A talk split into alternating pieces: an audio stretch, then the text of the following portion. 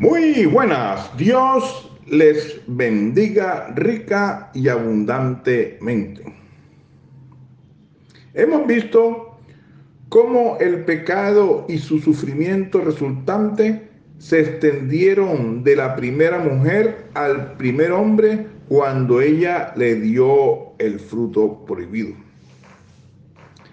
La angustia continuó esparciéndose cuando el pecado envenenó más a su familia. La Biblia registra que el primogénito de Adán y Eva, Caín, asesinó a su hermano menor Abel. Así, desde la primera familia de la tierra presenciamos asesinatos, celos y conflictos.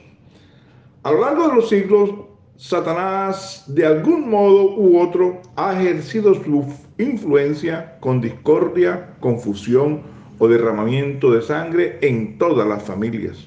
Todos estamos afectados porque el pecado no es algo que podemos aislar. En otras palabras, si usted y yo pecamos contra Dios, vamos a herir a alguien más.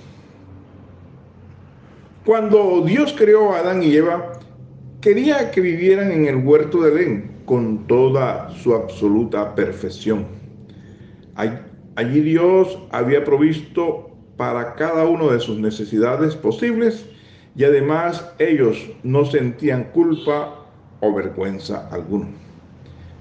Pero eligieron desobedecer y como resultado de ellos, la primera familia sufrió horribles consecuencias, incluyendo ser echados de su ambiente perfecto.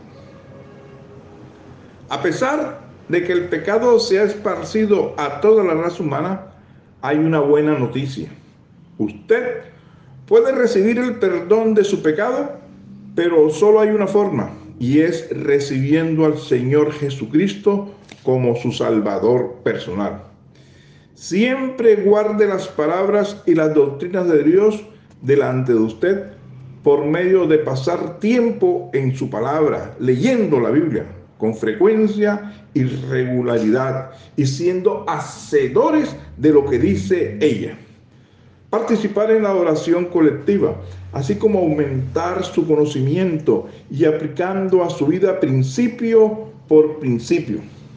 Si usted renueva su corazón y su mente constantemente con la verdad de Dios, podrá resistir el señuelo de las voces que compiten con ella.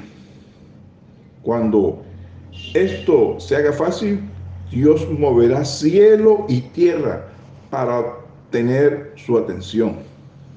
Así de grande es su amor por usted. Dios es bueno y para siempre es su misericordia. Que Dios le bendiga.